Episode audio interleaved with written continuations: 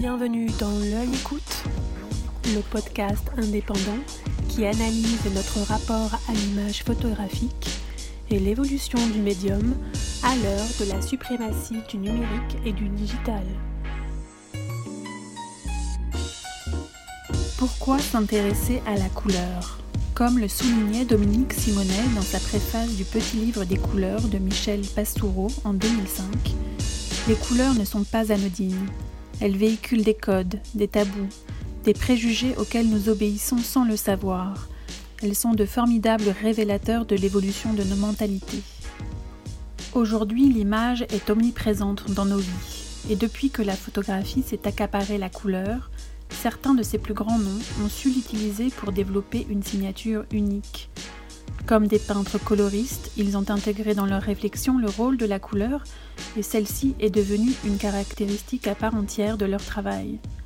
Lumière, matière, construction intellectuelle, jeu de pixels numériques, spectre électromagnétique, mécanisme de perception par l'œil humain, distorsion d'une réalité, comment la couleur continue-t-elle de fasciner les photographes et surtout, quelle place lui accorde-t-il dans la fabrication de leurs images? Après Franck Ferville, qui inaugurait il y a quelques semaines notre série d'entretiens sur ce thème, Olivia Gay nous parle à son tour de son rapport à la couleur, lequel a nourri son approche de la photographie, et évoque la couleur comme l'expression d'une pensée, comme une résistance, comme un marqueur social et économique, comme le mode d'expression de voix silencieuse, par-delà le mutisme ou le silence imposé, comme une manière de surmonter l'appréhension du temps qui passe et de l'imminence de la mort. Entretien passionnant d'une passionnée. Alors bonjour euh, Olivia, je suis très contente, ravie euh, que vous nous accueillez euh, dans votre maison entre le Perche et la Normandie, enfin non en Normandie. En Normandie. Voilà. je suis ravie parce qu'on s'est déjà rencontrés par le biais d'une interview que vous avez réalisée avec Yannick Le Guillanton il y a quelques semaines. Et on s'était promis de vous faire à nouveau intervenir pour parler plus particulièrement de la couleur, qui fait l'objet donc d'une série euh, de podcasts euh, cette année euh, par la rédaction d'Emeria. Donc merci encore de nous accueillir à nouveau et d'aborder ce sujet de la couleur. Alors je vais vous poser une première question. Mmh. L'univers de la photographie et plus globalement de l'imprimé a longtemps été un monde en noir et blanc, pour reprendre l'expression de l'historien Michel Pastoureau. Faute de techniques disponibles, le monde réel, euh, reproduit en images photographiques, restait donc dans des niveaux de gris. Aujourd'hui encore, le noir et blanc est très souvent utilisé par les photographes. Avez-vous aussi commencé par le noir et blanc? Oui, alors euh, moi je peux dire merci déjà aussi à vous de venir ici, dans cette euh, contrée lointaine à l'écart de Paris. Voilà, et merci d'avoir tenu parole, parce qu'on s'est rencontrés virtuellement pendant le confinement et je suis ravie de vous accueillir aussi ici, euh, dans cet espace euh, à l'écart, euh, au calme et au vert. oui, j'ai, moi j'ai commencé la photographie dans les années 80. Hum, ouais, c'est ça, milieu 80. Et il n'y avait pas tant encore de photographie couleur que ça à cette époque. Et surtout, euh, la noblesse, c'était davantage la photographie en noir et blanc. J'ai commencé, euh, j'ai donc commencé en noir et blanc parce que aussi euh, j'ai appris à développer mes films moi-même, à faire moi-même mes tirages en, installant un petit laboratoire de fortune dans ma maison à Orléans. Et que, évidemment, installer un labo en couleur, de toute façon, c'était même pas envisageable à, cette époque-là. Donc, ça, c'était quoi? Fin des années 80.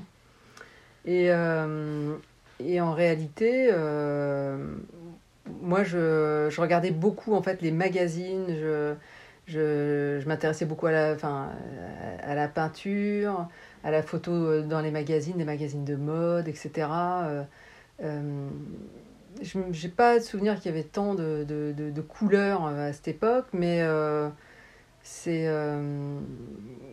c'est plus tard que j'ai que j'ai découvert la, couleur. Je me suis pas tellement posé la question en fait au départ. C'était euh, ce qui m'a attiré à la photographie, c'est le geste de photographier dans un premier temps, euh, qui était vraiment significatif pour moi pour euh, pour dépasser en fait peut-être une certaine timidité, une peur ou je sais pas. Enfin, en tout cas, ce geste me permettait d'entrer euh, dans l'autre. C'est un geste d'hospitalité presque, d'aller de, de, accueillir l'autre. De... Donc, dès le départ, je ne peux pas dire que c'est la couleur qui m'a qui m'a qui m'a qui m'a amené à la photographie. Euh, c'est plus tard. C'est plus tard. C'est venu après. Ouais. Alors en 2005, Marie euh, Ndiaye, mhm. l'écrivaine, euh, a écrit un livre mêlant photographie et récit qui s'appelle Autoportrait en verre. Elle y a associé le verre à sa mère en la décrivant ainsi Ma mère est une femme en verre, intouchable, décevante, métamorphosable à l'infini, très froide et sachant par la volonté devenir très belle, sachant aussi ne pas le désirer. Alors j'ai cru comprendre que votre enfance a été plutôt très heureuse. Hein. Euh, marquée par les couleurs, les couleurs de la campagne ou par celles de l'Amérique, puisque votre famille s'installait à l'étranger pour les besoins professionnels de votre papa. Cet attrait pour la couleur a-t-il pu naître, euh, peut-il tirer son essence des couleurs de ses premières années, ou en tout cas d'un espace mental en couleur, en quelque sorte? Ah, Je pense que c'est même certain. En revanche, euh, là, en vous entendant parler de la mère de Marianne Diaye et de la couleur verte, moi, je peux dire que. Et je pense que, ouais, c'est très important la figure de la mère. C'est la première euh, femme euh, qu'en tant qu'enfant, être humain, femme ou homme, hein, on, voit. C'est la première personne avec qui on fait connaissance quand on vient au monde. Et il se trouve que ma mère avait fait un. Je l'ai dit ça dans le, podcast, mais avait fait un, un premier euh, test, enfin avait souhaité ou voulu, ou en tout cas tenté, dans sa jeunesse, de devenir mannequin. Elle était très belle. Et euh, on avait gardé ce livre euh, de photographie, ce portfolio, comme on dirait aujourd'hui, hein, un portfolio de mannequin, qu'elle gardait à la fin. Ce, ce, ce, portfolio était à la maison et c'était un objet euh, quasiment sacré qu'elle sortait pour partager avec nous ou d'autres personnes qui venaient. Et toutes ces photographies à l'intérieur étaient en noir et blanc et montraient ma mère dans des différentes postures, attitudes, avec des regards très mélancoliques. Et c'était très étrange de revoir et revoir sans cesse ces photos et de voir à côté le visage en couleur que je voyais de ma mère dans la réalité. Et je ne savais pas si c'était finalement les mêmes personnes. Euh, et en même temps, je, je, je comprenais que que sa vie, euh, qu'elle dégageait une tristesse euh, ou une mélancolie qui, a, qui induit plus de beauté que la tristesse finalement, mais, elle avait aussi une, une, grande souffrance en fait, plus que de la tristesse. Voilà, donc c'était entre la souffrance et la mélancolie. Et, je pense que le premier ancrage de ma relation, en tout cas à la photographie, c'est les images, ce sont ces images d'elle dans ce portfolio qui ont été complètement contrastés avec euh, cette vision de l'Amérique que j'ai découvert à l'âge de très tôt. On est arrivé, j'avais 3 ans, on, est reparti, j'avais 8 ans, et, euh, et, euh, l'Amérique, c'était, c'est toujours pour moi une image. Ce sont des couleurs, une image, et, puis beaucoup de vide aussi, de l'espace, beaucoup d'espace, et un temps en dehors de, la réalité. Euh, et, et, voilà, et j'ai grandi aussi avec cette image de cette mère euh, très française dans ce décor américain. Tout ça, euh, sans doute, a nourri un, désir d'image et une imagination aussi. Enfin, j'ai aussi deux frères, dont un est devenu réalisateur, l'autre est devenu mannequin, comédien, donc objet à l'image. On est tous reliés complètement aux images, quoi. Et je pense que c'est pas, ouais, c'est pas complètement un, hasard. Mais la figure de la mère, euh, je, ne connaissais pas l'histoire de Marianne Diaye, super, hein, Marianne pardon. Euh, je connaissais son livre euh, Trois femmes puissantes. Je connais, j'ai beaucoup, je l'ai beaucoup écouté sur France Culture. c'est une femme brillante. au moment quand elle a déménagé à Berlin, enfin, par rapport à son vécu aussi. Mais je connaissais pas cette histoire et c'est vrai que voilà, moi ma mère en tout cas, elle n'était pas en vert, elle était en noir et blanc. C'est pour ça que j'ai pensé à vous en fait, en, lisant le, en relisant, en retombant sur le livre de Marianne Day dans ma bibliothèque. J'ai pensé tout de suite à, votre euh, parcours et à l'image de la maman que, que vous m'aviez euh, vous aviez évoqué. Alors ensuite, Jacques Laurence, qui a écrit sur Pierre Soulages, euh, dit que dans la peinture du XXe siècle, la couleur n'est plus associée ni même confondue à un drame ou à un récit, mais davantage à l'émergence d'une pensée, qui est à la fois recherche et application, recommencement et méditation, comme une longue et patiente réflexion sur le matériau lui-même. Bien entendu, la photographie est une pratique et un art beaucoup plus jeune que la peinture, mmh. mais diriez-vous que l'usage de la couleur est du même ordre aujourd'hui? J'entends l'émergence d'une pensée. Et donc là, j'aimerais beaucoup que vous nous racontiez la manière dont la couleur intervient dans la composition de votre travail et dans votre réflexion autour justement de l'émergence d'une pensée que vous voulez euh, nous transmettre C'est vrai que c'est. Euh, je ne sais pas, j'ai pas. Euh, je suis pas dans l'observation attentive de moi-même au moment où je fais des images, où, je fais, où je photographie. C'est-à-dire que je me suis même rendu compte là pendant le confinement. On m'a confié, on m'a proposé pendant le confinement de faire une photographie pour un magazine en ligne qui faisait publier euh, chaque jour la photographie d'un photographe euh, dans son confinement. je me suis dit, bon, que faire? Et euh, j'ai eu l'idée de photographier donc la petite amie de mon fils, Mélissa, 21 ans, mexicaine. donc Mélissa, des, des Mexico, Sinaloa. Enfin voilà, le titre déjà, dans le titre déjà, il y avait toute la couleur. Quand je lui demandais le nom de son village, etc., c'était toute une phrase. Euh, des mots. Et pour moi, le Mexique, c'est la couleur. C'est, enfin, il y avait ce voyage, il y avait cet exotisme, il y avait. Euh, et donc j'ai fait une photo de, un portrait de Mélissa dans notre salon où il y a un, fond euh, rouge et, et j'ai cherché la couleur pour la représenter.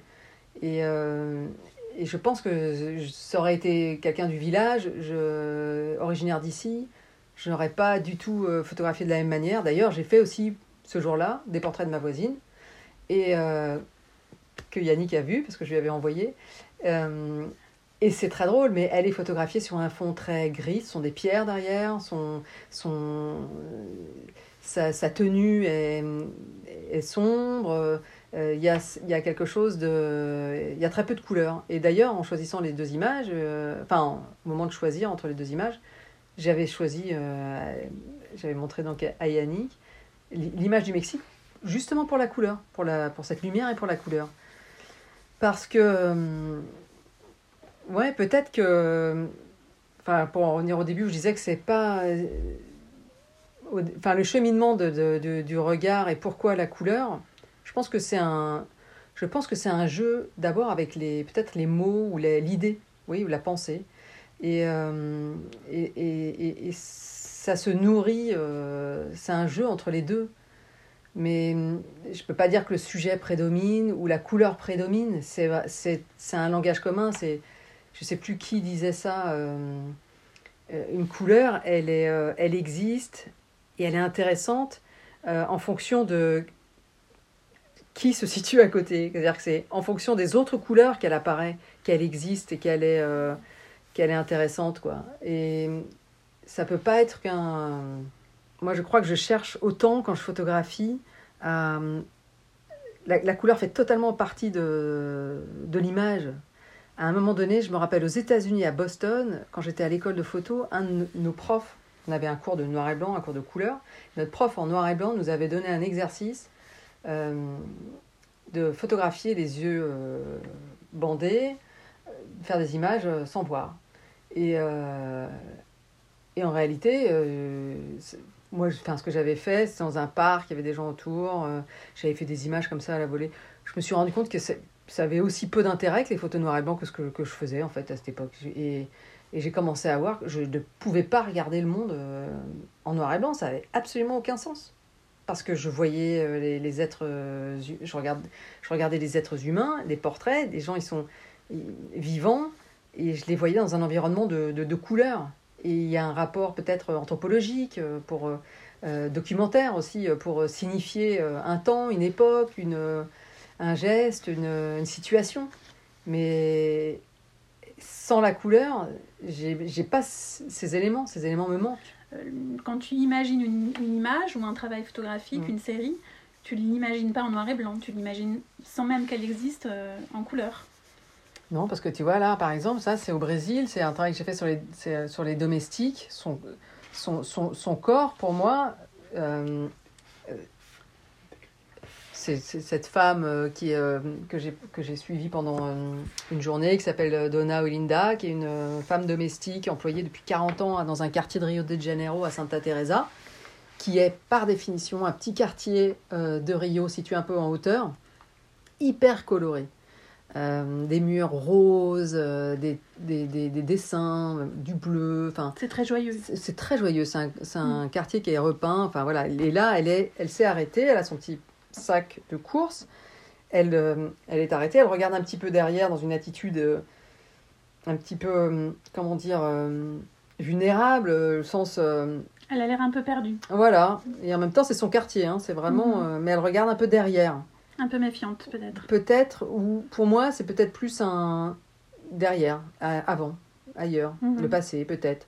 Et il y a ce grand mur vide derrière elle qui la met en valeur en fait, qui est rose.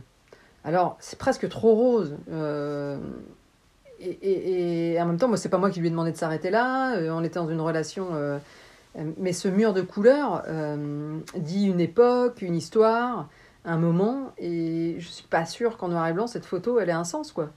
je pense même qu'elle en est pas. elle, elle, elle, elle, aurait pas d'intérêt.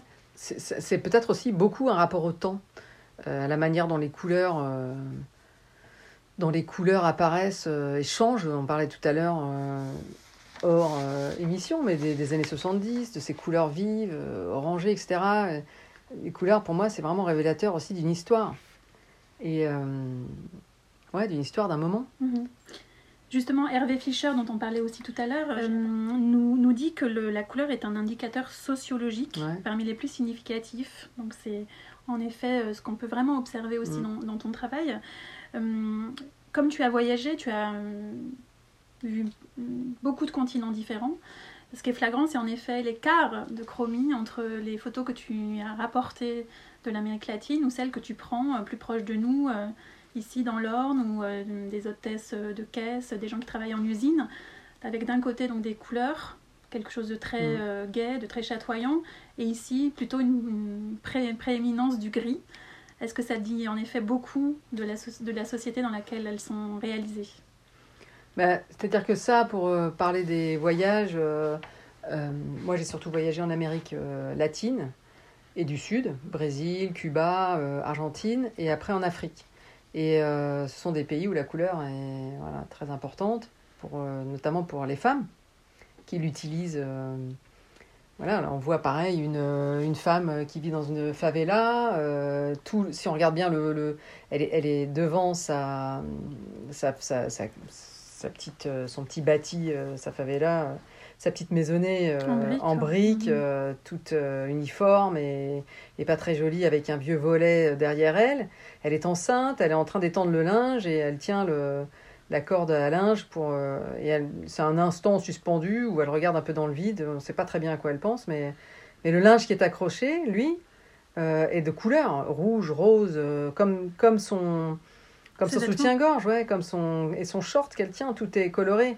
Il y a que le, le, le fond en fait euh, est, terne.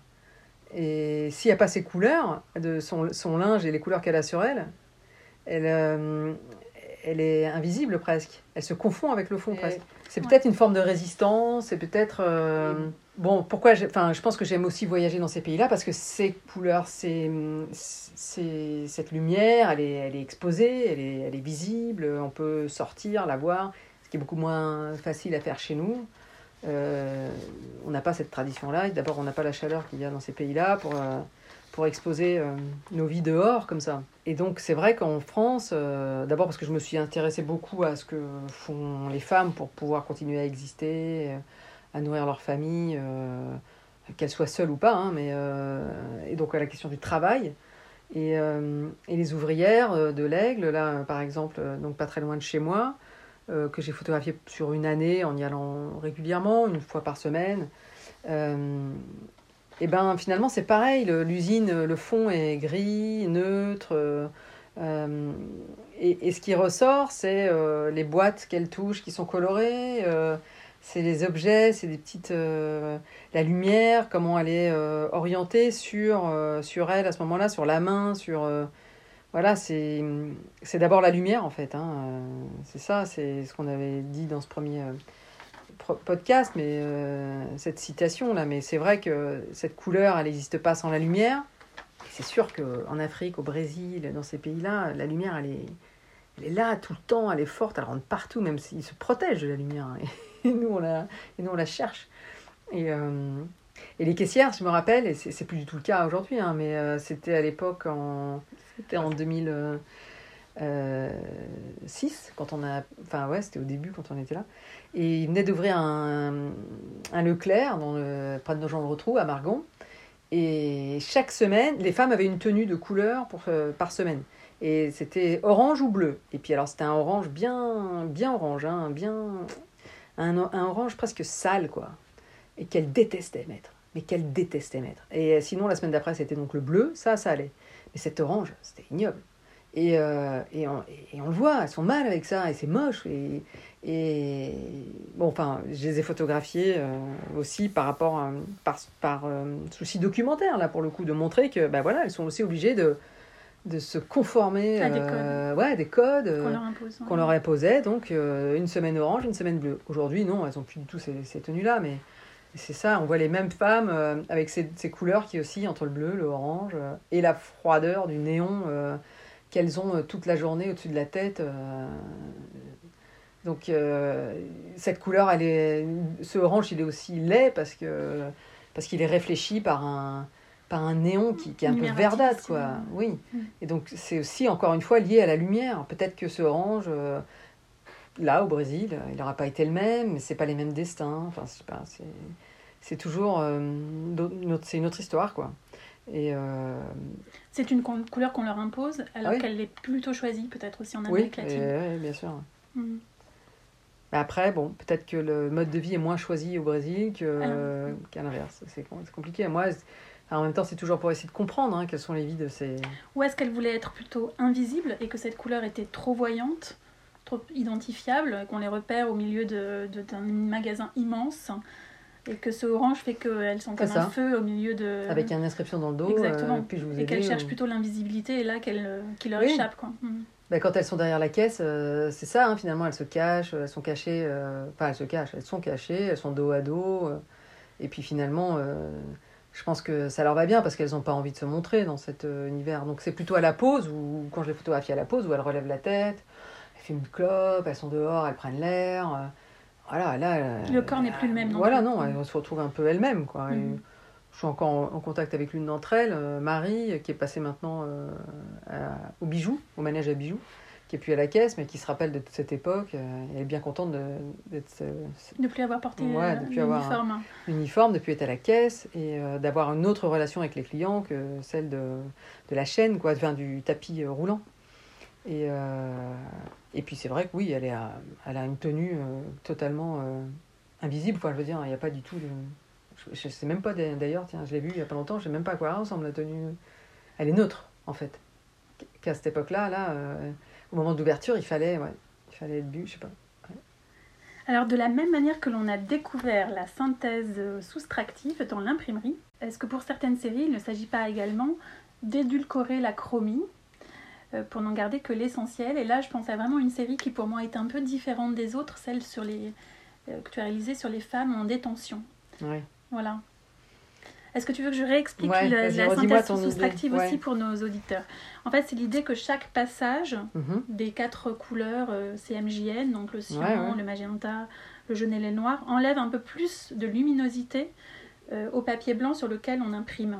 Voilà, donc c'est en additionnant euh, en- des, des- couleurs euh, qu'on soustrait finalement euh, la lumière euh, du papier, que le papier devient euh, de plus en plus sombre. Et j'ai trouvé qu'en effet, ta série sur les femmes détenues, il y avait presque eu cette euh, absence de couleurs, en tout cas des couleurs beaucoup plus sombres en, fond. Euh, Est-ce que c'était un choix euh, conscient ou en effet une mise en scène qui a été faite euh, par rapport au sujet sans penser forcément à la, à la couleur? De la même manière, d'ailleurs, il y a le, la couleur additive. Exactement. Hein il y a les deux principes. Ouais, il y a deux principes. Ouais.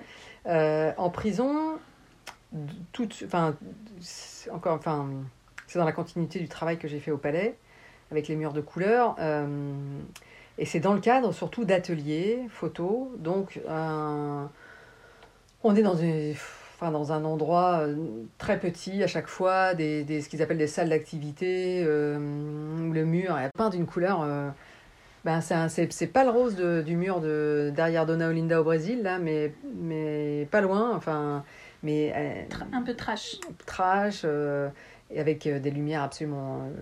Artificielles. Donc là, pour le coup, je me suis dit non, je n'avais pas envie de montrer cette réalité.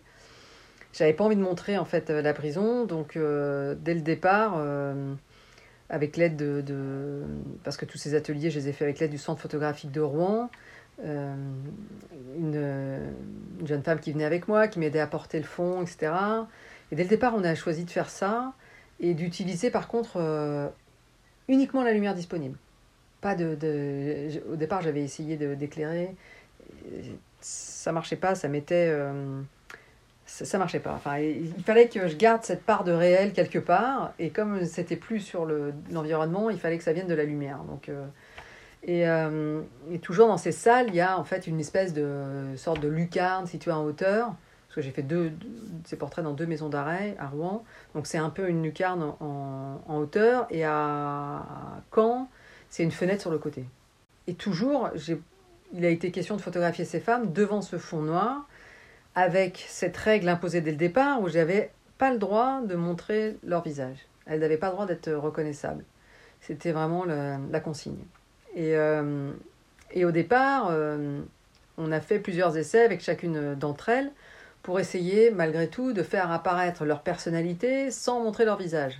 Truc impossible, parce que pour moi, euh, sans le regard, sans... Donc c'était vraiment un exercice où on... Est-ce que à travers un geste, est-ce qu'on pouvait essayer de faire apparaître un œil, quelque chose d'intime, sans montrer vraiment qui on est, quoi. Et, euh, et, les couleurs, en fait, sont venues au fur et à mesure. Et, si on regarde euh, chronologiquement ce travail, au départ, vraiment, c'est du noir, noir, noir. et puis plus ça va, et plus on est dans la couleur. Euh, par un concours de circonstances aussi, mais c'est-à-dire que par exemple à Caen, on m'a proposé à un moment donné de faire un partenariat avec le, théâtre de Caen qui organisait une journée opéra. Donc là, qui venait avec des, costumes des masques, des, des, des, des, accessoires. Ouais, des accessoires derrière lesquels mm. elle pouvait se cacher. Et, euh, et donc là, a beaucoup de couleurs. Et, euh, et, je me suis, et je me suis, sur le moment, je me suis dit, bon, est-ce que c'est pas un peu tromper mon premier travail que de faire ça Et puis je me suis dit non, parce que c'est aussi révélateur de, de, de ce qui se passe dans ces prisons, de propositions qu'on leur fait, de, de, de, de, gestes euh, un peu d'ouverture quand même. Euh. Elle pouvait choisir. Euh, elle pouvait choisir leur robe. Il y avait une maquilleuse qui était là. Enfin, pour elle, c'était une journée incroyable. D'ailleurs, ça durait deux jours. Et après, il y avait aussi une chanteuse d'opéra qui venait et qui les entraînait au chant. on a pu faire des, des, portraits collectifs aussi dans la cour. Enfin bon, c'était. Et, et, et, de là, en fait, la couleur. je me suis rendu compte de l'importance de la couleur. Mais il y a des couleurs qu'elles, donc elles n'ont pas le droit de porter, par exemple en prison. Le bleu marine c'est interdit, le kaki c'est interdit, euh, c'est trop codifié. Mm. Donc euh, elles ont pas, enfin il y a plein de choses comme ça, des interdits. Euh, et donc l'idée c'était encore une fois d'aller chercher les couleurs qui résistent quoi. Si vous avez du rose, les filles, allez hop, amenez, enfin du jaune, je sais pas ce que vous avez quoi. Et le vernis, le vernis, c'est elles ont droit. Donc euh, j'ai pas mal de séries de photos où elles sont avec euh, ces, vernis qui ressortent sur le, sur le noir ou le, ou le rouge à lèvres. Ou, euh, c'est leur manière à elles aussi de résister à cette, encore une fois, hein, ce fond qui est, qui est super triste et monotone et pire que triste, je veux dire. C'est carrément l'enfermement absolu, la perte de liberté, de lumière, enfin tout ce que l'on peut, tout ce qu'on ne voudrait pas vivre. Et pour moi, c'est vraiment, quand je rentre là, c'est une manière de, de les inviter à, à s'échapper euh, avec un peu de couleur et de lumière. Euh. alors en utilisant celle qui existe, mais on se rend compte que même en utilisant le peu de lumière qu'il y a, celle qui existe, on peut, on peut montrer quoi, des choses. Et c'était aussi ça que moi je, voulais les, les, amener, les inviter à voir ça. Et euh, je me rappelle de la plus, un des plus beaux cadeaux là qu'une d'entre elles m'ait dit, m'ait fait, et en, me racontant l'histoire où elle était dans la cour, c'était à Caen, et Dieu sait si la cour était euh, vraiment un signe d'enfermement et de prison. Une toute petite cour à maison d'arrêt des femmes de Caen, avec des barbelés partout, des, vidéos. Et il y en a une qui m'a dit, tu vois Olivia, la semaine dernière, là, enfin, avant que tu viennes, j'étais euh, en pause. euh, Il y en a certaines qui veulent plus aller dans la cour, hein, tellement ça leur rappelle euh, encore la prison. Mais donc elle, elle me dit, moi j'étais dans la cour sur le banc et à un moment donné, euh, il y a eu un rayon de soleil, il y a eu euh, la lumière, elle a franchi, euh, voilà, elle est passée devant le banc, elle a réfléchi sur le mur, elle a renvoyé. Et ben tu vois, je crois que si on n'avait pas fait cet atelier, j'aurais jamais fait attention à ça. Et, et ça m'a permis de, je sais plus comment elle m'a dit, pas d'entrer dans une méditation, c'était pas le mot, mais ça m'a permis de partir, de voir autre chose. Et, euh, et voilà, ça c'est pour moi c'est ça, parce que de la même manière que quand je fais des photos, et c'est pour ça que je reviens à mes moutons, mais tout à l'heure quand je parlais de Mélissa, c'est ça que je voulais dire en fait. hein. Je recolle des morceaux maintenant. Mais en faisant ce portrait de Mélissa, je me suis rendu compte à quel point j'avais totalement oublié que j'étais en confinement. Mais complètement. C'est-à-dire que tout le moment de la prise de vue, j'étais complètement déconnectée du réel. Et c'est une fois qu'on a eu terminé euh, la prise de vue, euh, je sais pas, une heure, deux heures, on a passé à faire ses photos, la lumière, etc. Ah, on est revenu à la réalité. Ah oui, c'est vrai. On est, en, confinement, on peut pas sortir comme on veut. Et ça m'a. Enfin voilà, cette force-là, je me suis dit, mais quelle puissance, quoi. Il n'y a pas besoin de prendre de drogue, il n'y a pas besoin de. C'est hors du temps. Et ça, ça pour moi, c'est quelque chose que j'aime beaucoup euh, partager. Parce que c'est une force, je trouve. Et c'est assez paradoxal puisqu'on dit souvent que Ouais. la couleur, euh, en effet, peut rendre mieux compte du réel, alors que tu nous prouves là, parce que tu viens de nous expliquer, que ça aide aussi à en sortir. Ouais, c'est ça. Ça aide aussi à en sortir. C'est euh, bah, les.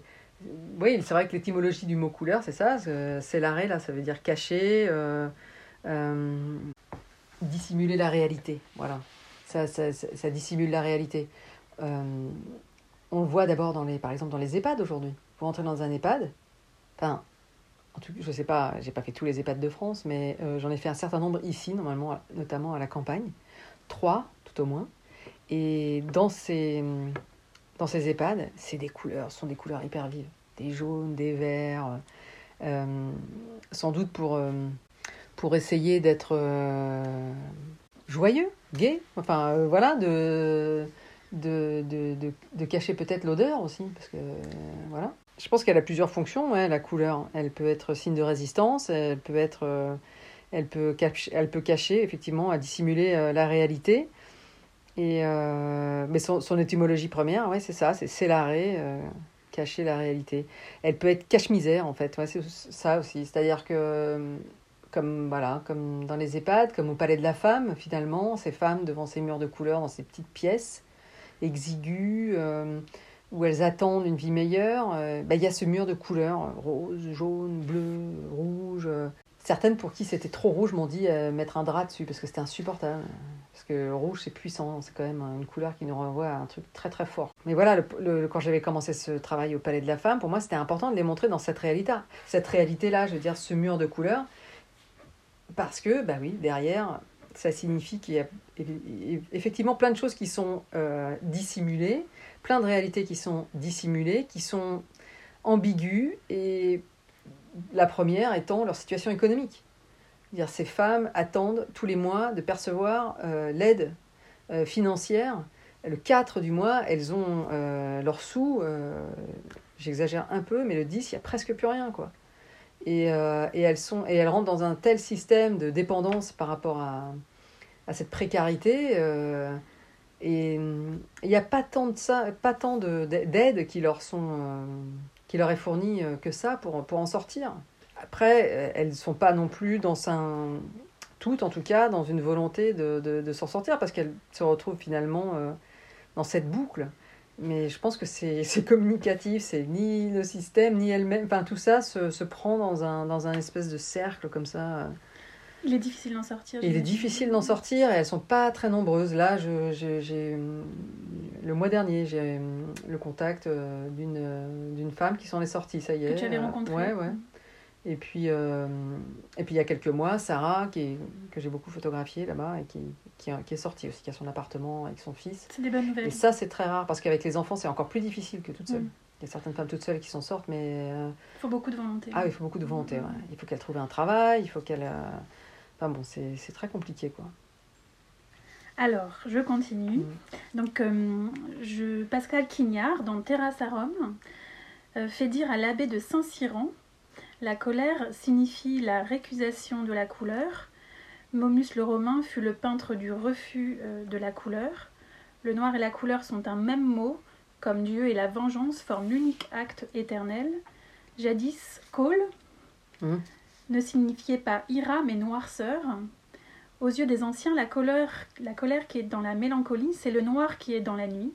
Il n'y a jamais assez de noir qui déchire ce monde entre naissance et mort. Pas très gai tout ce que je raconte. Mm. À quoi répond Môme en disant Voilà ce que sont les sentiments humains. La pluie euh, qui tombe anéantit les couleurs. Donc finalement, l'usage que tu fais de la couleur euh, n'est-il pas profondément optimiste sur la condition humaine, malgré les situations parfois tragiques que tu donnes à voir, comme tu viens de, de nous le raconter? L'usage que j'en fais, c'est, c'est, disons, aller chercher euh, au-delà, euh, au-delà de. Ce serait tout à fait faisable, oui, de, photographier euh, toutes ces femmes dans la noirceur et dans, la, dans l'ombre, et d'a- et d'accentuer le caractère déjà fort négatif ou difficile ou obscur. Mais je crois qu'il y a, il y a vraiment une part d'autobiographie, hein, vraiment dans, tout ce travail de, recherche personnelle. Et, euh, et, je crois qu'il y a une volonté aussi dès le départ de transformer. Euh, ouais, l'art pour transformer et pas seulement pour, euh, pour documenter, pour le coup, pour témoigner. Et donc, alors que j'ajoute pas de couleurs, je viens pas spécifiquement ni avec des lumières, je m'empare quand même du réel, mais à chaque fois, je recherche, je, je, je, je- vraiment, je suis à la recherche de, encore une fois, de ces couleurs qui vont, ou de cette lumière en particulier qui va venir euh, révéler cette, euh, cette couleur. Et qui- tout ça se réfléchit en fait, c'est des, c'est des, des, ce sont des réflexions. Mais euh, c'était intéressant ça sur Pascal Quignard aussi. Je, je- Alors je t'en lis une autre. Donc toujours dans Terrasse à Rome, euh, on attribue ce propos à Môme en 1652. On doit regarder les graveurs comme Mhm. des traducteurs qui font passer les beautés d'une langue riche et magnifique dans une autre qui l'est moins en vérité, mais qui a plus de violence. Cette violence impose aussitôt son silence à celui qui y est confronté. Hmm. Donc là, je peux te poser une question, mais tu as un petit peu déjà répondu. Mhm. Comment définis-tu le rôle de ton travail de photographe documentaire, humaniste? Et la couleur a-t-elle ce pouvoir de faire venir le silence et d'éveiller les consciences? Alors ça c'est super intéressant parce que justement je suis en train de lire euh, moi ce livre de Alain Buin, Eugène Adjé, ou La mélancolie en photographie. Et alors justement par rapport à ce silence, cette histoire du silence, alors d'abord j'ai appris que Eugène Adjé euh, en fait rêvait d'être euh, comédien et, et, et, ça me donne une autre lecture du coup de, ces, de toutes ces images de Paris vide. Euh, et c'est ce qu'il explique super bien dans ce livre, Alain Buin, que euh, peut-être quelque part puisqu'il est, il est dépossédé de... Enfin, il passe le concours du conservatoire, il a la première partie, mais pas la deuxième, et puis, et puis il est obligé de partir euh, euh, pour la guerre, enfin je ne sais plus exactement, euh, ou pour le service militaire, je ne sais plus, mais en tout cas quelque chose fait qu'il ne peut pas devenir comédien, il a vraiment un obstacle, et donc il se, quelque part il se retranche dans la photographie, et, et presque c'est un mutisme et, les scènes qui photographient du Paris vide, c'est presque quelque part les scènes dans lesquelles il se projette comme un espace de théâtre. Et, euh, et je trouve ça super intéressant de comprendre cet élément biographique. On dit toujours il faut pas savoir qui sont les artistes qui vont, ce qu'ils vivent, etc. Je suis pas sûre que toujours ce soit voilà. Euh, mais peut-on réduire à un quelconque message linguistique le silence lui-même? Peut-on aller au-delà de sa pure et simple constatation? Voilà, en fait, ce qu'il photographie, Eugène Adjé, c'est l'impossibilité de communiquer, c'est son propre mutisme, le, sujet du mutisme photographique. Et, et, je, et je me demande si euh, Roland Barthes, voilà, Roland Barthes souligne lui aussi que c'est précisément cet arrêt de l'interprétation qui est la certitude de la photo. En ce sens, et une fois encore, c'est le statut même de la photographie qu'Adjé photographie, se situant juste à l'aporétique intersection de notre désir de la faire parler et de notre incapacité de lui faire dire quelque chose. Cette histoire de, du, du, silence de l'image, c'est très important. Euh, c'est... Je, je, photographie des femmes qui n'ont pas de voix, quoi, en fait, beaucoup. Qu'on n'entend pas. Pas qui ont une voix, mais intérieure. Et qui sont qui sont à l'écart des... Inaudibles en tout cas. Pour l'instant en tout cas, j'ai mhm. photographié ces femmes-là. Après, voilà, ça changera peut-être. Mais euh, qui, qui, n'ont pas cette voix. Et, je pense que toute cette euh, expérience de, photographique avec elles, c'est aussi une manière de... de vraiment, euh, ce, qu'il ce qu'il dit là, c'est ça, de, de ce mutisme photographique. c'est cette expérience-là dans la photo il y a, y a, la conversation euh, avec, euh, avec les personnes, il y a l'échange qui est très riche, qui est en dehors, mais le temps de l'image lui-même, il est euh, totalement silencieux. Il est, il, on peut pas, il parle pas. Je trouve que c'est ce qu'on ressent en regardant tes images, c'est ce silence et cette volonté d'exprimer les choses justement par le corps, mm. la posture du corps, et puis la distance que tu as par rapport à, à tes sujets. C'est-à-dire que tu leur laisses quand même beaucoup d'espace aussi autour, euh, autour de ce corps. Oui, c'est ça, c'est l'espace. Et qu'il y a cet espace euh, peut-être qui donne la, parole, en tout cas qui va jusqu'à nous. Oui, parce que cet espace, euh, c'est aussi pour que le spectateur puisse trouver sa place. C'est-à-dire que. et c'est là peut-être où la pensée, elle est importante. C'est-à-dire que ces photos, je ne les fais pas pour. en tant qu'amateur ou amatrice, pour, pour les laisser dans un tiroir. Je les euh, je l'ai fait, oui, vraiment dans l'idée qu'elle soit vue. Et, c'est vrai que je me mets à la place du spectateur, je suis la photographe et en même temps je vais montrer, donner à voir.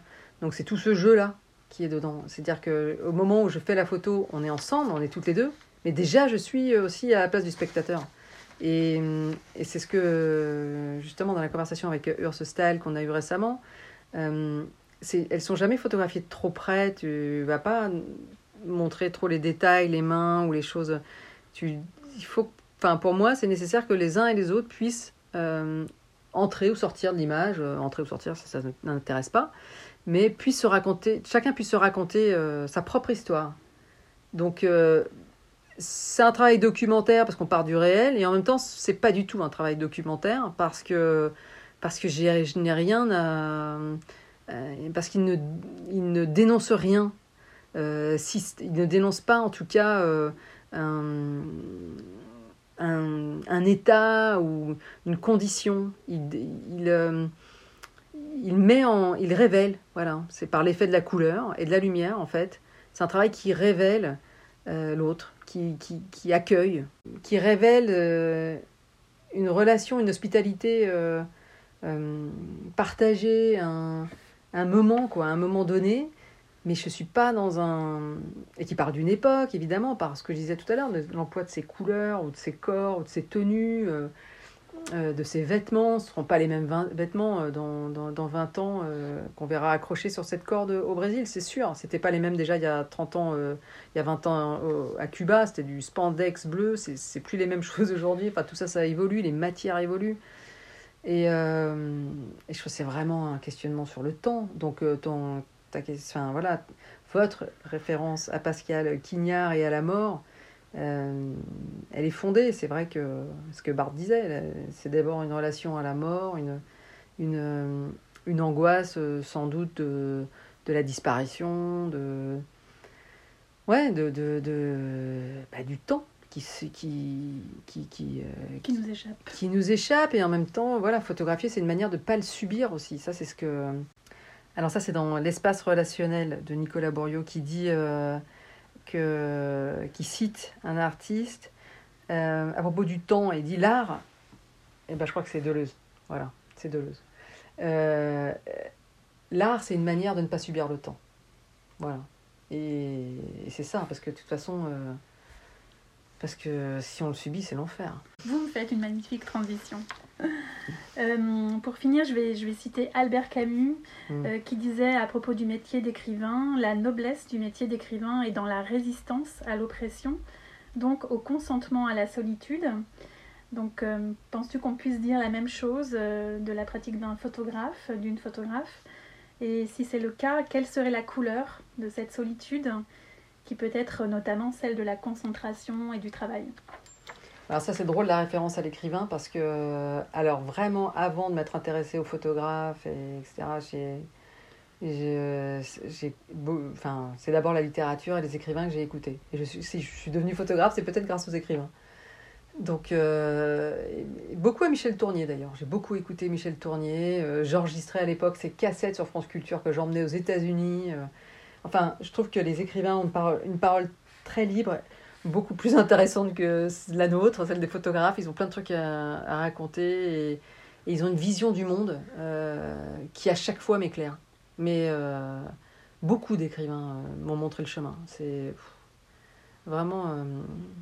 Alors c'est sûr que ils ont cette difficile tâche d'être devant la feuille blanche.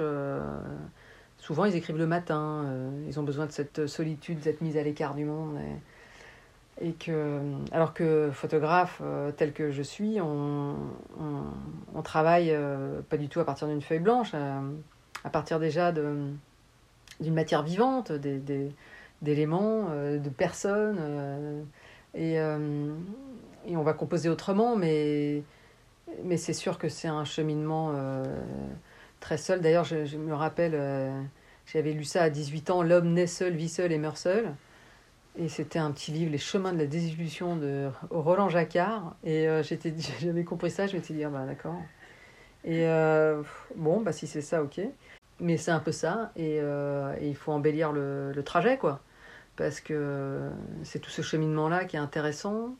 on ne sait pas où En gros, on ne sait pas de toute façon où on va aller, on ne sait pas comment ça va se passer. Et, et, et c'est certain qu'il faut aller vers euh, ce pourquoi on est fait, ce qu'on aime faire. Et, euh, mais c'est au, au, sacrifice de, de, Sacrifice, en même temps, je sais pas, parce que, parce que c'est une, un, une telle nécessité, en fait. Voilà, c'est ça. C'est une, une telle nécessité de, de, de s'exprimer, alors soit par les livres ou par la photographie, mais euh, de raconter nos histoires, en tout cas de, de, donner à voir ou de, donner à lire, c'est qu'on a des choses à, à transmettre, à, à comprendre, euh, à, à, approfondir aussi, une, relation avec la vie. Euh, et, et, cette solitude, en tout cas, moi, m'a amené à quitter Paris, déjà, et la ville, il y a presque une vingtaine d'années, et à venir vivre ici, euh, dans ce village, dans le Perche, à la campagne. Chose qui était vraiment pas simple au début. Mais euh, je me suis vite rendu compte que euh, je me suis rendu compte à quel point ça m'avait aidé, en tout cas à aller à, l'essentiel dans mon travail et pas à rester euh, sur quelque chose de superficiel, ouais, de, qui, qui peut-être, je sais pas, m'aurait apporté plus d'honneur, je sais pas, ou plus d'argent, c'est sûr, mais, ou c'est sûr, non, même pas, mais avoir ce recul, ça m'a permis de ben de, de, sortir un peu du, du, du bruit, de l'agitation, des, des, tentations aussi de, de, la ville et de, et de me concentrer sur euh, pourquoi j'étais allée vraiment euh, à la photographie, pourquoi j'avais choisi ce, médium-là, quoi. Et pas la peinture ou justement l'écriture, et pourquoi, euh, pourquoi ce regard j'avais envie de continuer, et j'ai aussi envie, encore aujourd'hui, 20 ans à 25 ans après, là, de continuer à, travailler, qu'est-ce qui m'intéresse, enfin voilà, essayer de comprendre quoi, éclaircir encore et encore, euh, alors que le temps passe, qu'on est dans une euh, époque euh, où les images sont de plus en plus, circulent de plus en plus, et pourtant on les regarde de moins en moins. c'est vraiment le moment là où j'ai vraiment envie d'approfondir comment on regarde les images, quel est notre lien avec elles, quelle est notre place en tant que spectateur et quelle est notre euh, utilité en tant que photographe Qu'est-ce qu'on peut euh, aujourd'hui euh, apporter de plus alors que tant d'images circulent Pourquoi continuer à faire des images? Enfin, je veux dire, toutes ces questions. et, et, et, comment les partager? Parce que depuis trois ans, j'ai fait cette expérience d'enseigner à la, à la fac comme chargé d'enseignement, mais d'accompagner des, étudiants qui qui vont passer un concours et notamment une épreuve orale pour parler de photographie. Et euh, je me suis rendu compte de ça, à quel point c'était riche de, de prendre le temps ensemble de regarder et de parler de ce qu'on voit, chose qu'on fait très rarement. Et on se rend compte que d'abord, évidemment, on ne voit pas les mêmes choses, mais qu'on s'enrichit mutuellement, les uns les autres, énormément, à partager nos, nos, nos regards. Donc ça, c'est quelque chose que, qui m'apporte beaucoup de bonheur, en fait. Et euh, donc la solitude, euh, oui, mais, mais en sortir aussi, c'est bien. la preuve, vous êtes là aujourd'hui. Avec bonheur. Ouais, vraiment, parce que c'est vrai que on est très seul dans ce métier et parfois c'est très pesant, je trouve. Et, euh, et j'ai de- moi, j'ai de plus en plus envie de travailler avec euh, euh, d'autres aussi. pas forcément. Enfin, j'ai envie d'ouvrir l'espace de la photographie à, à d'autres manières de penser, de voir. Et je pense que tout ça est tellement complémentaire et, et que la photographie se. bon, il y a d'autres ont pensé ça bien avant moi, hein, mais d'autant plus là aujourd'hui, je trouve que c'est. On a besoin de- des uns des autres, euh, des penseurs, des regardeurs, des. Voilà. tout, le monde, tous les gens qui ont vraiment envie de.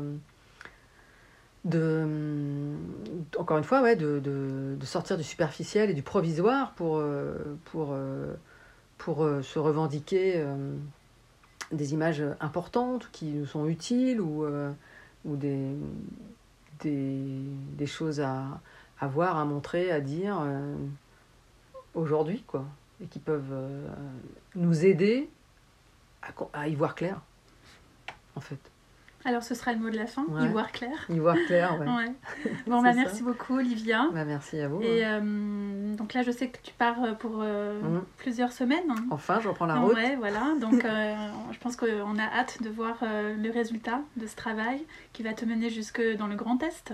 Ouais, une tournée dans le Grand Est, Champagne, les Ardennes. D'autres couleurs. Ouais, voilà, d'autres couleurs en fonction des territoires et en fonction de ce que vivent les gens, parce que je, chaque fois je rencontre euh, une personne qui va me, me guider euh, à travers euh, son territoire, ce qu'il aime, ou ce qu'il ou elle aime, les lieux, etc. Et, et, et encore une fois, c'est cette hospitalité-là, cette relation en fait qu'on va, on va, on va essayer de montrer ensemble, quoi. Bon. Alors, à très bientôt. Ouais, On se merci. dit ça. À Et bientôt, après la couleur, on fera quoi alors? Ah, ça dépend de toi. La lumière. Merci bientôt. beaucoup. À bientôt. À bientôt.